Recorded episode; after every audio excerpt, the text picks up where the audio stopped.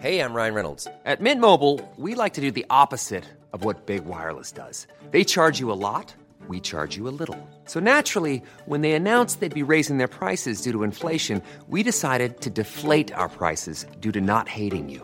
That's right. We're cutting the price of Mint Unlimited from $30 a month to just $15 a month. Give it a try at mintmobile.com slash switch. $45 upfront for three months plus taxes and fees. Promo rate for new customers for limited time. Unlimited more than 40 gigabytes per month. Slows. Full terms at mintmobile.com.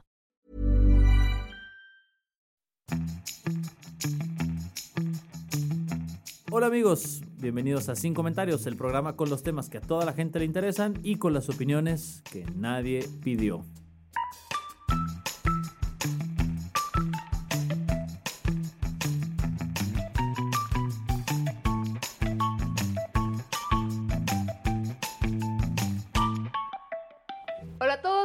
Sin Comentarios, su programa o podcast de autoayuda para sobrevivir a esta, pues ahora sí que la política en México, ¿no? Sí. Sin mal humor.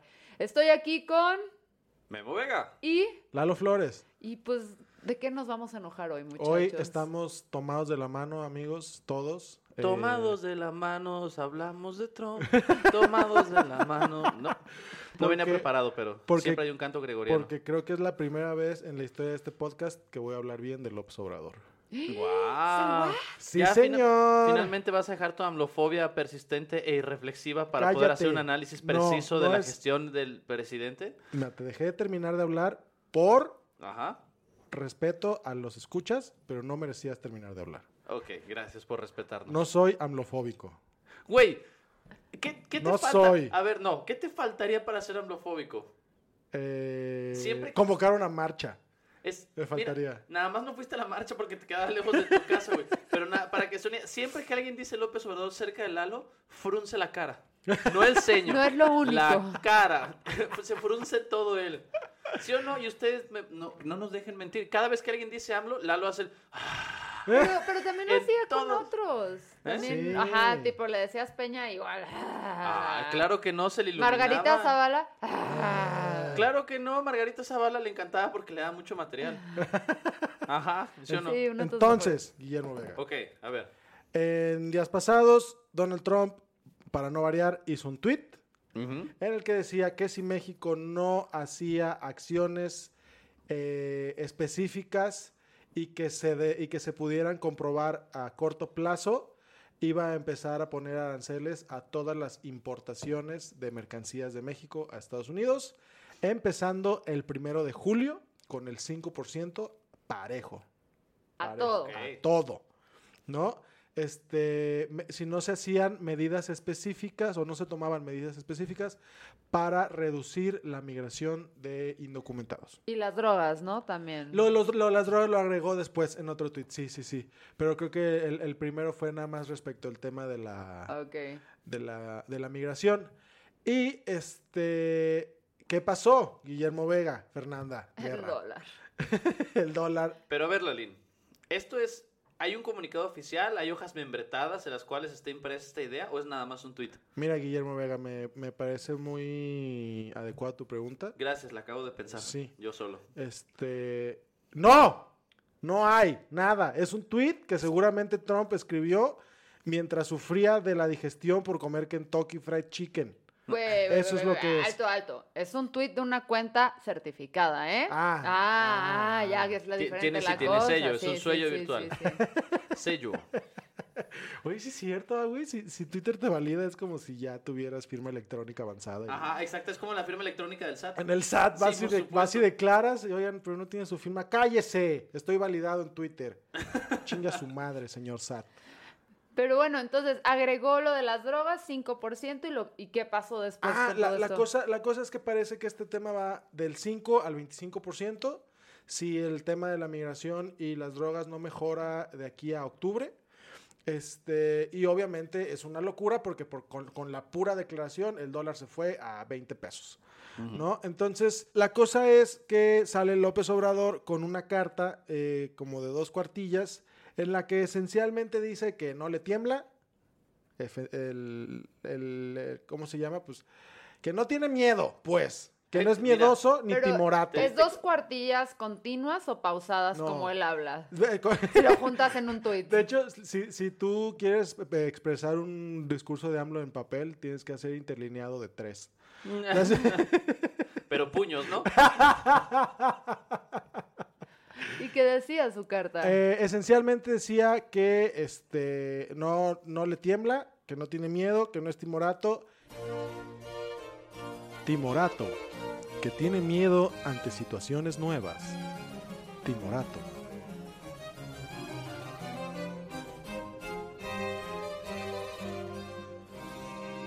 que puede haber eh, decisiones o consecuencias recíprocas en ese sentido eh, y que eh, los periódicos este, hacen mucho énfasis en una frase que, habla de, de que la política se inventó para evitar la guerra. No, ya, ya entrándole al tema de vamos siendo diplomáticos, vamos a platicar, ser cordiales, porque no nos interesa agarrarnos a chingadazos. Entonces, ¿Qué pasó con esta carta? Que parece que el posicionamiento de Donald Trump, así siendo tan rápido y, y parece que tan conciso, eh, unió a la opinión pública en clamor fervoroso hacia López Obrador y sus canas. Este, y dijeron que les había parecido una reacción muy buena, que había sido muy oportuna y que sobre todo había demostrado que hay conocimiento respecto de cómo están las cosas comercialmente con Estados Unidos, ¿no?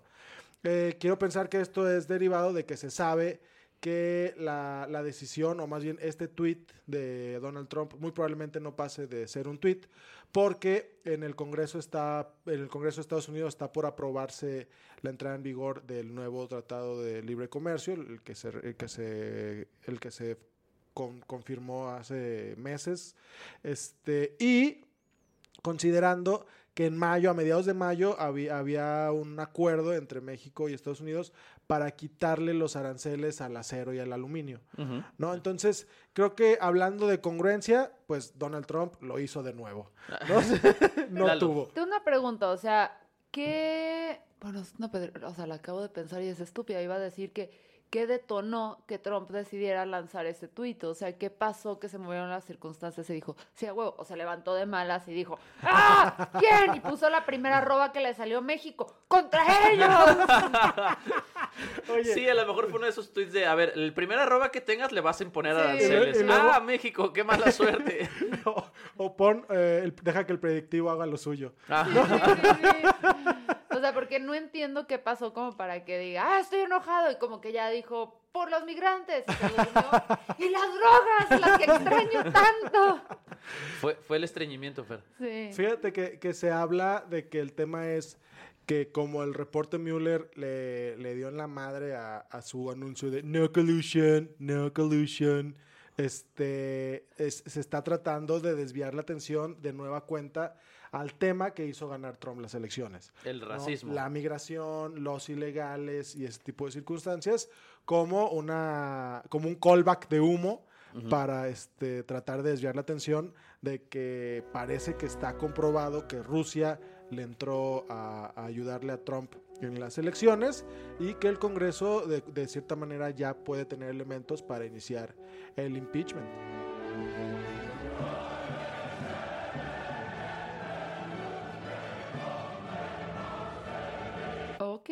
Entonces, Lalo, Guillermo Vega. dilo, así. Esto que hizo AMLO me agradó. Te va a hacer bien. Tú puedes. Dilo, dilo. Eres un imbécil, Guillermo Vega. ¿Ves? Ya te pones hostil en tu postura amlofóbica. Fíjate, esto que hizo AMLO me parece loable. ¿Qué te parece? No, no te vayas por las ramas, dilo. Me gustó, tenga su like, venga, bien. Tenga su like, eh, viejito pelo eh, plateado. ¿Ves? Del amor. Ahí- ahí está. ¿Te sentiste bien finalmente?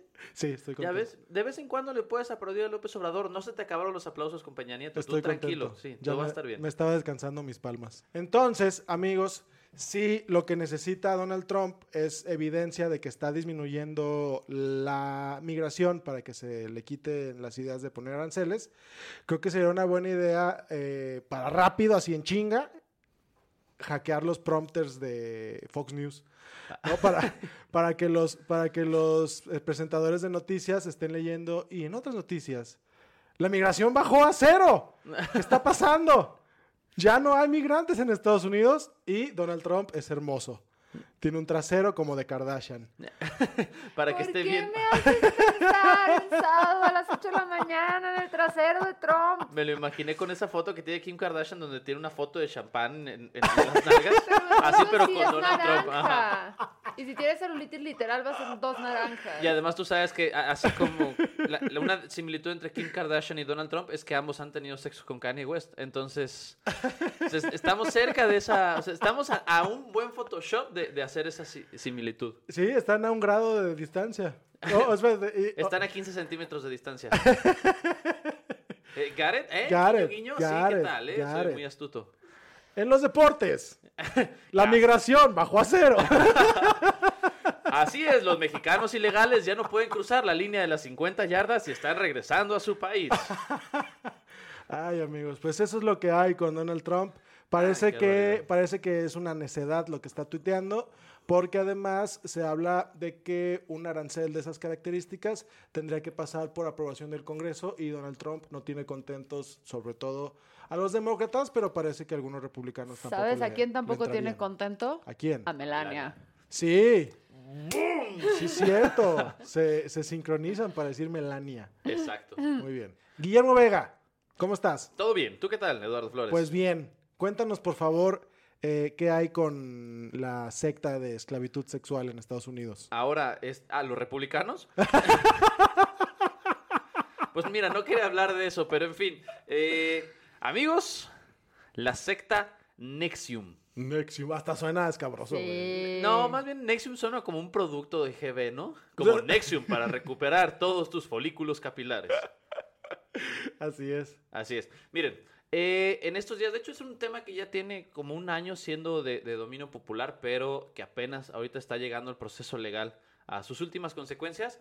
Parece que hay una secta llamada Nexium, iniciada por un señor que se llama Kid Ranier, que se dedicaba a el tráfico eh, sexual, trabajo forzado, esclavitud y trata de blancas. ¿no? Vaya. Sí, todo un tema muy similar a algunas sectas que ya habíamos conocido antes. ¿Por qué es particularmente relevante para nosotros? Porque la crema innata de la sociedad mexicana estaba involucrada en esto.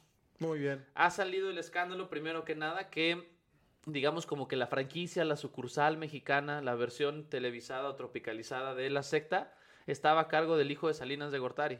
Wow. Sí. Y quiero hacer una corrección. Empieza a sonar hace un año aquí en México, pero yo llevo varios años en Estados Unidos en el que las víctimas han dado declaraciones. Correcto, sí, así es. Total, el Guillermo punto- Vega, perdón. ¿Por qué se dice la crema innata como lo más fino de lo fino si la nata es horrible? ¿Qué te La, na- pasa? la nata es Te horrible. voy a, te voy a decir algo, porque la crema innata, y es justo el punto que voy a probar, Ajá. está compuesta de estúpidos. Y entonces dijeron, claro, la nata está hasta arriba, es lo mejor que podemos, es nuestra mejor referencia. Ah, la nata porque se va hasta arriba. A lo Ajá, mejor, ¿no? exactamente. Ah, ya Pero porque es la que se echa a perder primero. Pues sí, También, eh, por Sí. eso es la crema innata. como tu rostro. Muy bien.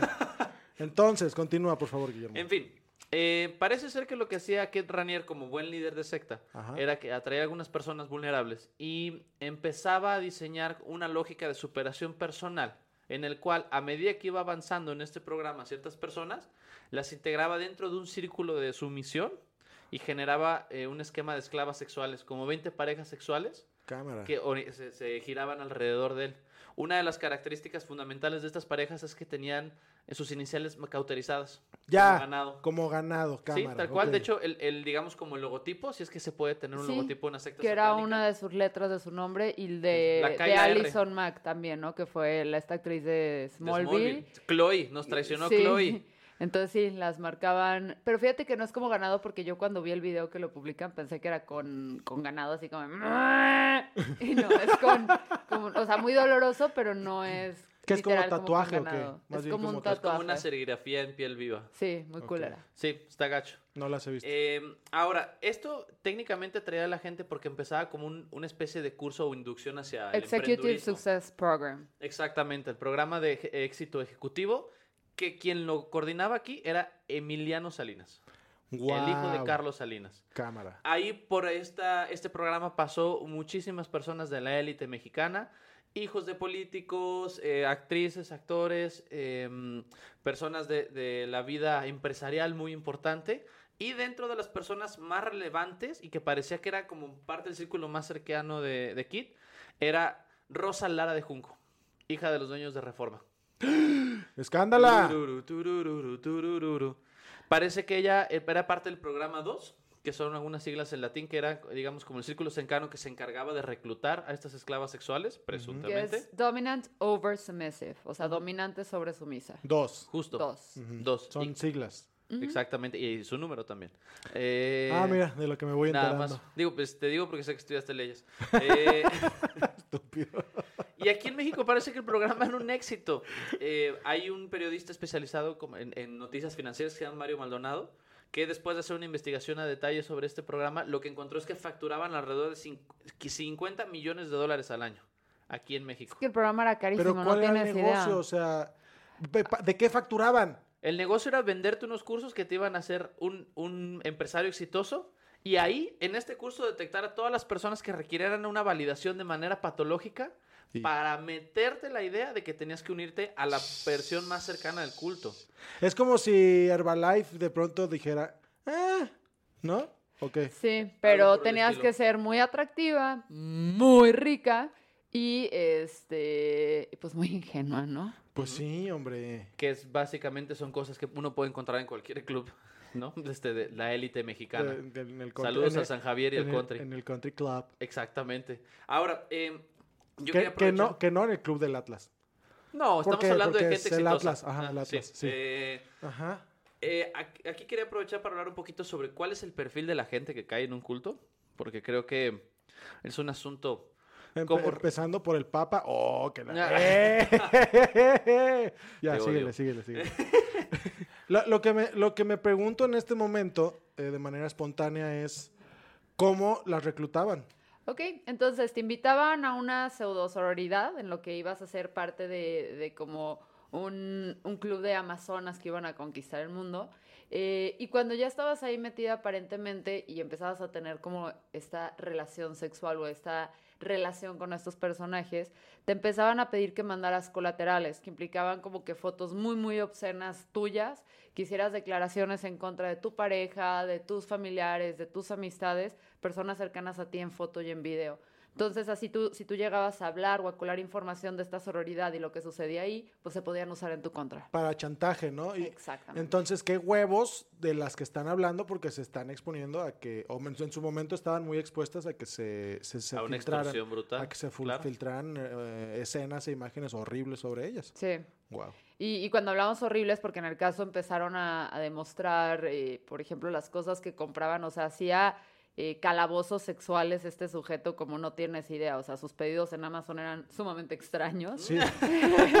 Por ahí lo agarraron porque Su carrito. su historial en Amazon. Sí, no, y que bueno, dices, cada quien lo kinky lo suyo, pero sí, sí traía un rollo muy, muy torcido por ahí. Y también luego las empezaba a privar de alimentos porque una de las características de este sujeto, que también hay un caso donde hay una denuncia contra una menor de edad que sus papás la mandan cuando todavía es una chavitita, mandan a tres hermanas mexicanas a que eh, este sea, sea ahora sí que lo agarren como mentor porque él se denomina- denominaba como científico, investigador, filósofo, psico- o sea, el hombre era un dios según él y la gente se la compraba. Em, y él aparentemente le gustaban las mujeres que tuvieran cuerpo de niñas. Entonces también la privación de alimentos y de niñas y corredoras. Entonces era también una característica, ¿no? Mucho ejercicio, poco alimento. Wow. Estás a salvo, Lalo Flores. Sí, no, mira, yo estoy en la gloria. Todos aquí estamos hacia el salvo. En la gloria del carbohidrato. Nadie hace ejercicio aquí. Nadie. Nadie, no, qué mal. Qué horrible. Que nos patrocine un gimnasio. sí. Sí, Para que hagamos el antes y el después, ¿te imaginas? El antes y Nada el más el antes, el después que se lo den a alguien más. Ah, Muchas sí, gracias. Un Photoshop, un Photoshop. Pero sí, así te, reclutaban. pensando, No te preocupes, estás a salvo. No somos candidatos Gracias. ninguno de nosotros. Perdón. Empezando porque no somos ricos, ¿verdad? Ajá.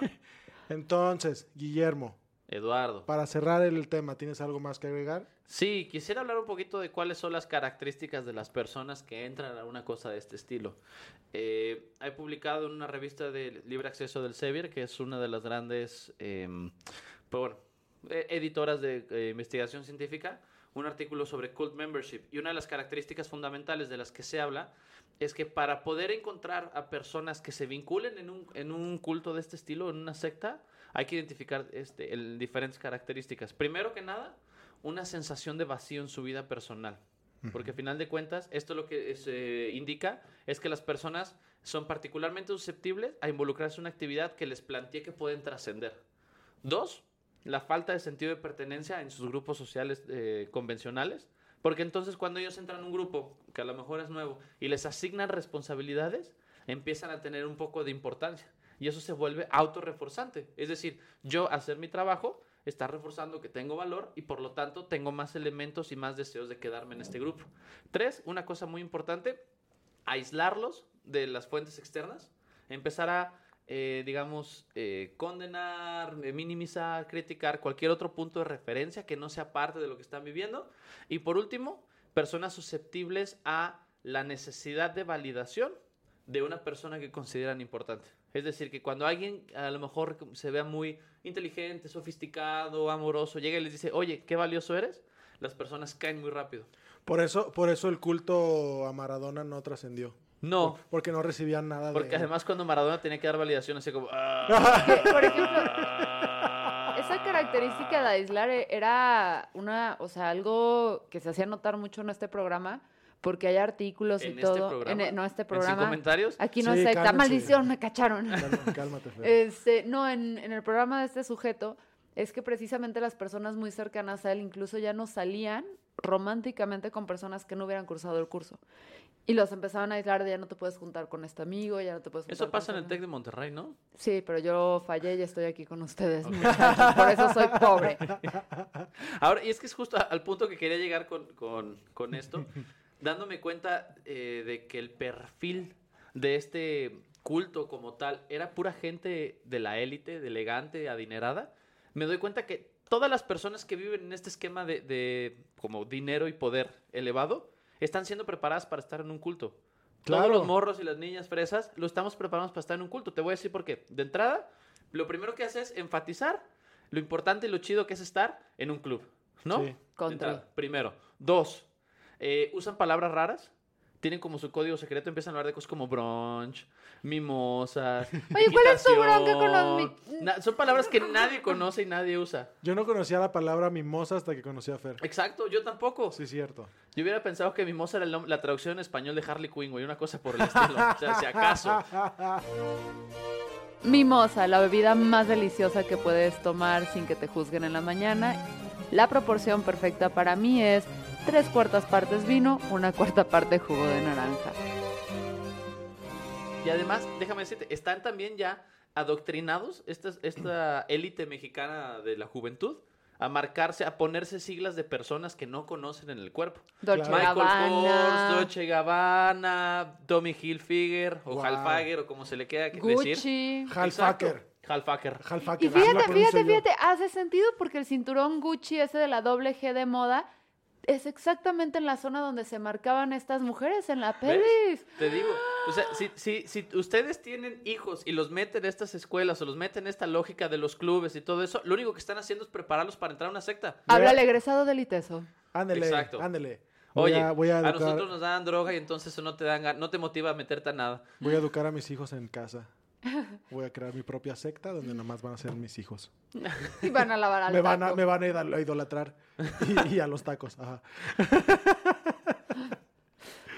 Muy bien, Guillermo Vega. Gracias, Eduardo. Eres Flores. muy elocuente. Gracias. A veces te envidio. Hablemos del caso Lozoya, algo que, que, que brinda un poco de esperanzas a los que todavía tienen corazón, para los cínicos como yo decimos.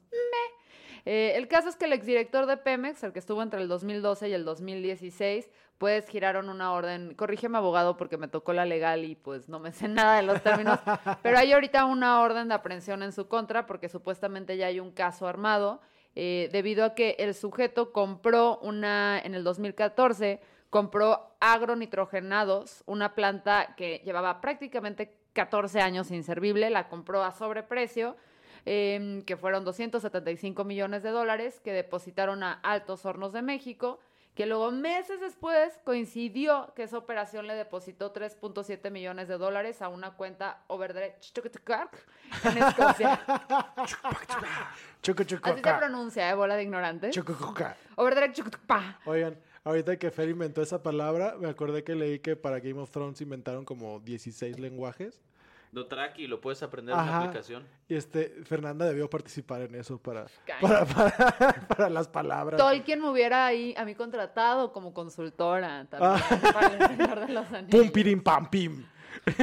Eso es italiano, ¿no? Pipiri, pupiri, papiri.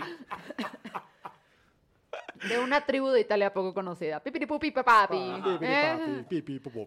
Entonces, Entonces, el punto es que eh, pues están ahorita como que en esta orden de aprehensión, nadie sabe dónde está Lozoya. Su abogado es muy ambiguo, eso sí, le preguntaron de, ¿y dónde está? Que, que dicen que está en Alemania o que se fue a Estados Unidos. Y el abogado, no, no, no, sí, sí está, sí está en un lugar. ¿Cuál lugar, señor? en un lugar. ¿Es en serio? ¿Nadie sabe dónde está sí, Lozoya? fíjate que yo escuché esa entrevista y, y creo que a partir de la entrevista hay dos precisiones que hacer.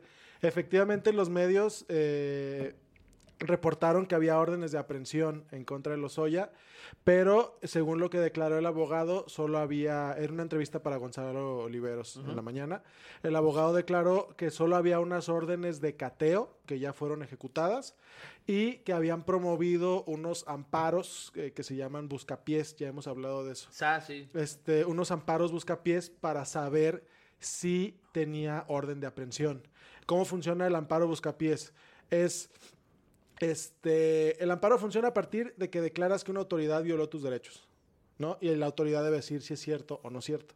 El amparo buscapiés lo que hace es decir que todos los jueces penales violaron tus derechos para ver cuál de todos dice que sí fue él. Amparo, Amparo Buscapiés suena como si estuvieras jugando un, un videojuego de peleas y te- tu avatar es el abogado. Y el ataque del abogado es ¡Amparo! ¡Amparo Buscapiés! ¡Uah! Obviamente es un término coloquial, así se le conoce, no está así en la ley, pero así funciona. De- eh, ah, acusas a todos los a, a todos los jueces penales que crees que tienen tu orden de aprehensión, él la tiene, él la tiene, él la tiene, él la tiene, para ver cuál de todos ellos dice sí. Yo la tengo. es, como juego de esencialmente mesa. así es. Entonces, este hace esa precisión el abogado y cuando le preguntan si sabe si Lozoya salió del país porque habían dicho que se había ido en chinga a, a Europa, creo, eh, dice con, como, como muy buen abogado, que probablemente sea el señor, no es de mi conocimiento que Lozoya haya salido del país. Ah, o sea que si él salía, si él salió, él puede decir, ah, pues yo no sabía. Exactamente. Es un tiburonzazo su abo- abogado. Y voy a hacer una corrección. Aparentemente la planta de fertilizantes, esta fue, fue pública hasta que la privatizaron en 1992 y Pemex la vuelve a adquirir en el 2014 a un precio de 475 millones de dólares. Y que era sobreprecio. Un no, sobreprecio pero brutal. impresionante. Entonces, eh, aquí también lo que es muy interesante es cómo el discurso de AMLO no ha, no ha sido como tanto dirigido a, la parte de, de la corrupción per se, sino de los malditos neoliberales. O sea, traemos este rollo de la casa de brujas de los neoliberales y que todo está mal con, con ellos. Sí, yo que sé se los tenemos neoliberales. diferencias al respecto. Em, y bueno, eso es lo que está sucediendo ahorita. O sea, creo que el sujeto de los ya está amparado.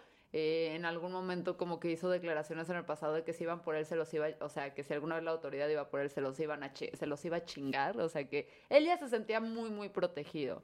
Em, a mí también lo que me preocupa es que pues hemos visto que estos casos que se vuelven muy mediáticos, luego cantamos victoria y decimos, claro, o sea, momentos en los que dijimos, ya ganamos y se está haciendo algo. Duarte, ¿qué pasó Lalo ahí con Duarte? No, pues nada, es- está, Ahí sigue. ahí está, pero ya está por, pero por, Por nadita de librarla. sí. Ok, el Bester Gordillo, ¿qué pasó? Ya Hasta le regresamos el dinero así de, ay señora, y es más, aquí están sus intereses, casi, casi, Bueno, ¿no? Qué frustrante, güey. Yo creo que es que- qué bueno que el Guasón vive en Ciudad Gótica, porque si lo hubiéramos agarrado aquí, en, en un año y medio hubieran sacado de la cárcel. Güey, el güey. guasón siempre salía a la cárcel. So- Pero- Somos la policía de Ciudad Gótica. Pero el punto, es, el punto es que el Guasón siempre se ha escapado de la cárcel. Aquí hubiera llegado un juez de lo federal y le hubiera dicho, no, oiga, perdón, no pudimos testificar que usted fue el que mató y le puso la sonrisa con una navaja a todas estas personas.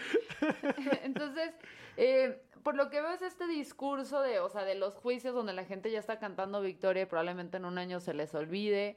o en un año y medio, que es cuando vienen las, este, prácticamente, no, Las estamos apenas medio año, o sea, Ajá, faltan dos faltan años y dos años. medio, se ha ido el tiempo muy, muy, muy lento, como él habla de AMLO. Fer, Fer- Fer cree que ya vamos a Navidad mañana.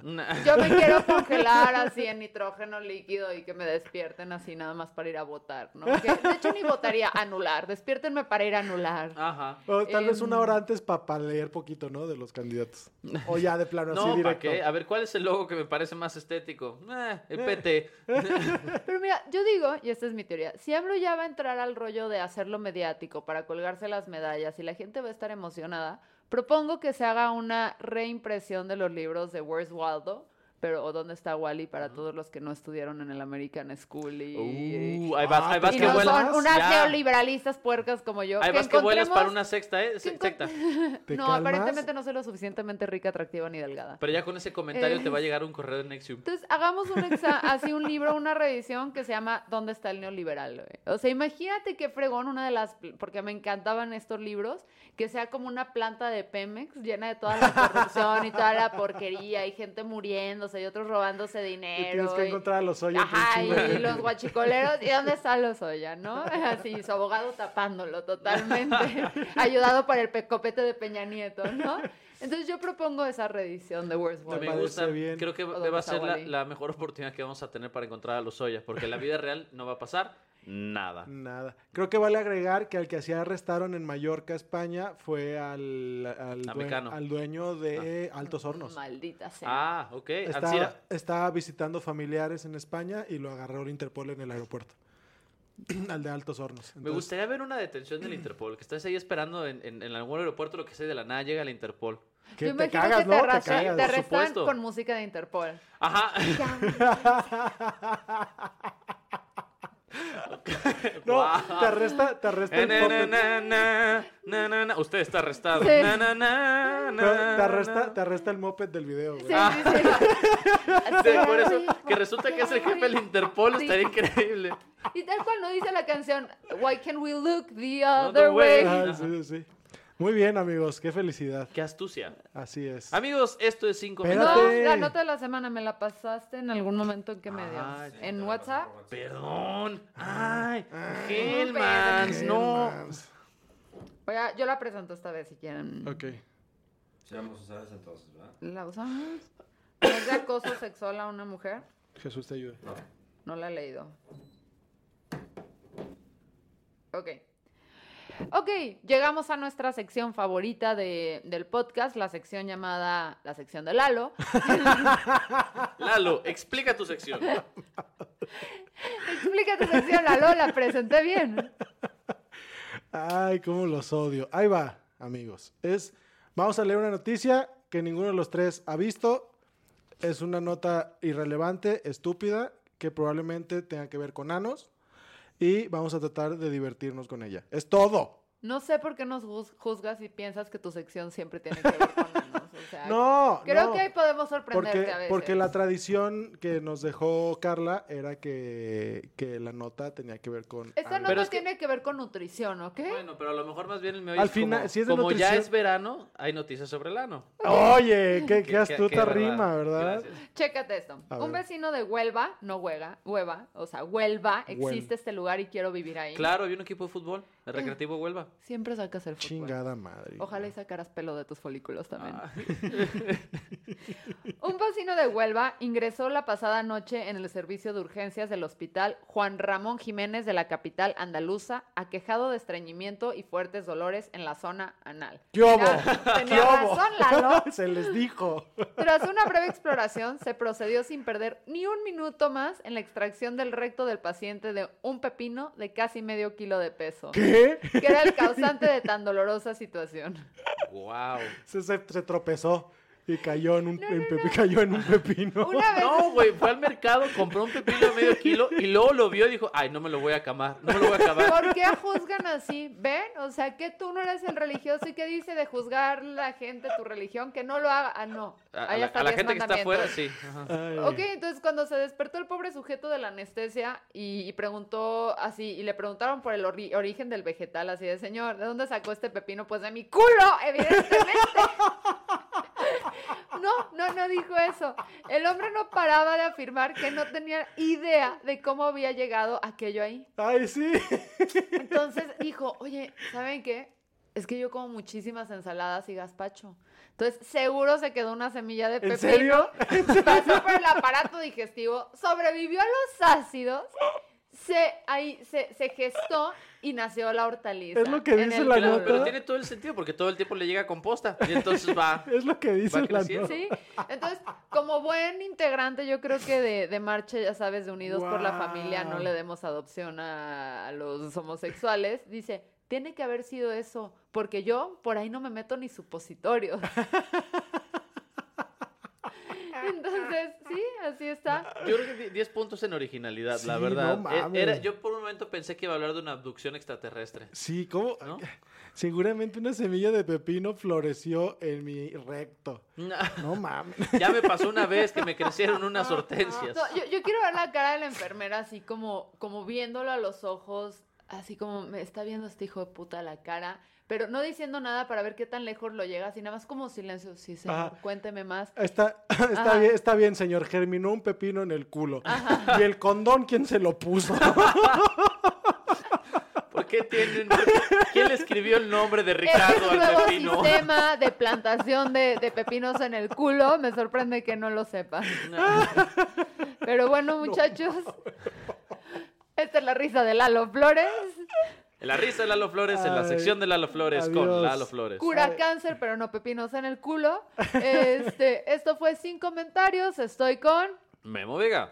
Y Lalo Flores. Yo soy Fernanda Dudet y no me presenté al principio, me acabo de dar cuenta. Bueno, No, pero- me vuelvo a pero- presentar. La soy gente Fernanda solo nos escucha por ti. Pero que nos, que nos Ajá. sigan, que se suscriban y esas cosas. Porque me quieren ir tras la neoliberal.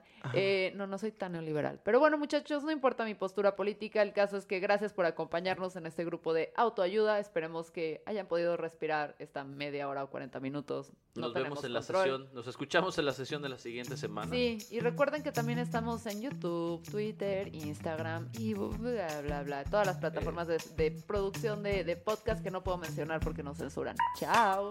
Adiós, amigos.